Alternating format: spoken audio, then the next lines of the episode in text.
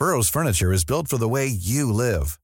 From ensuring easy assembly and disassembly to honoring highly requested new colors for their award-winning seating, they always have their customers in mind. Their modular seating is made out of durable materials to last and grow with you. And with Burrow, you always get fast, free shipping. Get up to 60% off during Burrow's Memorial Day sale at burrow.com slash ACAST. That's burrow.com slash ACAST. burrow.com slash ACAST. Bueno, pues este martes, Catherine Tai, la representante comercial de los Estados Unidos, advirtió al gobierno de México que la reforma eléctrica pone en riesgo pues a los inversionistas estadounidenses, todos sus eh, capitales, todo lo que han invertido aquí en nuestro país. Rosanetti Barrios, experta en energía y consejera fundadora de voz experta sobre la reforma eléctrica. Pues eh, primero, buenos días, gracias por conversar con nosotros y bueno, pues cómo ve usted esta, esta situación que se está discutiendo en estos momentos y bueno, pues ya eh, el tema allá en los Estados Unidos se está viendo con mucha preocupación por los inversionistas, Rosanetti. Claro, buenos días, muchas gracias por su invitación. Pues coincido en la gravedad del tema y yo lo orientaría más sobre la vida de los mexicanos, más que en las inversiones estadounidenses, que sin duda pues están en todo su derecho de defenderlas. El planteamiento que hace el presidente con su reforma constitucional en realidad modifica eh, la vida económica, el modelo económico de México, porque es un modelo mixto, por cierto. ¿Por qué? Porque al cambiar completamente las reglas del juego en materia eléctrica y tiene muchísimas implicaciones también en minería, pero me quedo en, en, materia eléctrica y en la transición energética, así como está planteada, implica que la CFE tendría, eh, bueno, primero implica desconocer muchísimas inversiones, el 25% de las inversiones privadas hechas en materia eléctrica a lo largo de los últimos 30 años. Y después obliga a todo el mundo a comprar una energía que irremediablemente será más cara, hay un estudio científico que lo demuestra, y que contamina más. Eso para cualquier usuario, para cualquier empresario industrial que está exportando, es un problema muy grave, puesto que su pierde competitividad, pierde mercado, no podría crecer no podría crecer, eh, eh, desarrollar nuevos empleos y eventualmente, sobre todo para las empresas transnacionales, pues implicaría que si no pueden producir con energía limpia, eventualmente tendrían que abandonar el país. Eso implica cambiarle el rumbo a México, cambiarle, quitarle a los mexicanos la oportunidad que nos está trayendo en esa situación tan compleja que tiene el planeta de consolidar la región de Norteamérica y definir el siglo XXI como una región Norteamérica fuerte en donde podamos como como como país exportador insisto país manufacturero que somos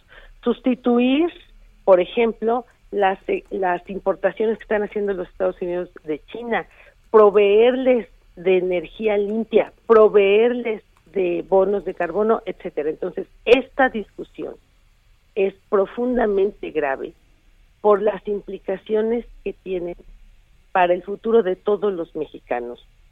Insisto, los Estados Unidos ya manifestaron su preocupación, pero es un tema que nos compete, que nos afecta, que nos puede dañar profundamente a los mexicanos. Dice el gobierno, dice el presidente y pues quienes lo apoyan, que esta iniciativa va a fortalecer la soberanía nacional eh, y que es una forma de rescatar la Comisión Federal de Electricidad que ha sido injustamente atacada. ¿Qué, qué nos dice usted?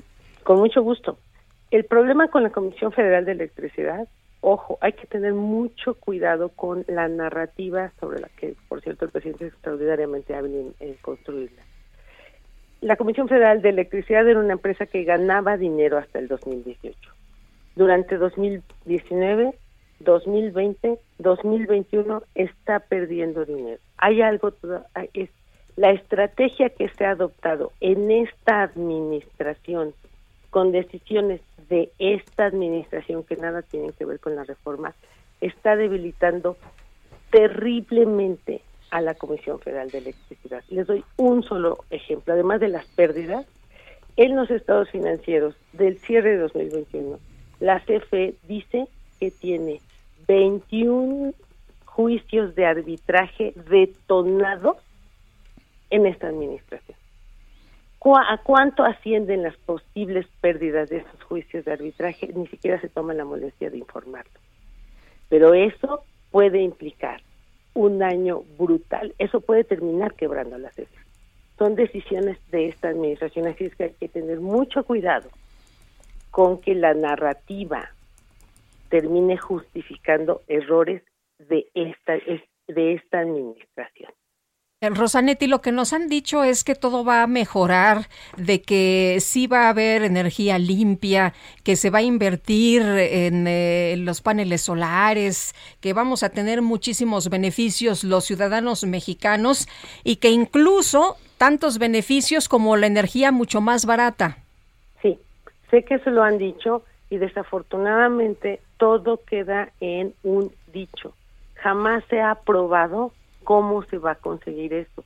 Por el otro lado, hemos puesto en la mesa elementos contundentes que demuestran que la única forma que tiene la CFE para generar más electricidad es haciendo uso de plantas muy antiguas que utilizan combustibles que son altamente contaminantes y caros. Por lo tanto, con los elementos, insisto, duros, información pública y un estudio científico que hizo el Laboratorio Nacional de Energía Renovable del Gobierno de los Estados Unidos, lo único que se demuestra es que los costos de la electricidad van a aumentar más del 50% y las emisiones a la naturaleza más del 65%. No veo cómo eso nos va a beneficiar a todos.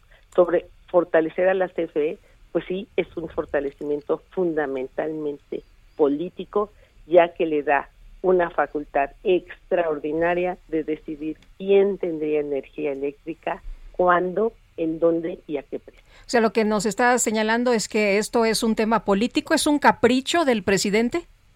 No estoy segura si no tengo forma de saber si es un capricho del presidente, pero lo que sí sé es que esta reforma tiene fundamentalmente efectos nocivos, primero, sobre la democracia, porque le da un poder brutal insisto, político a una empresa eléctrica y después sobre el futuro de toda la vida de los mexicanos, ya que trastoca las raíces, digamos, de nuestro modelo económico. Muy bien, Rosanetti, muchas gracias por platicar con nosotros esta mañana. Muy buenos días. Al contrario, buenos días. Hasta luego.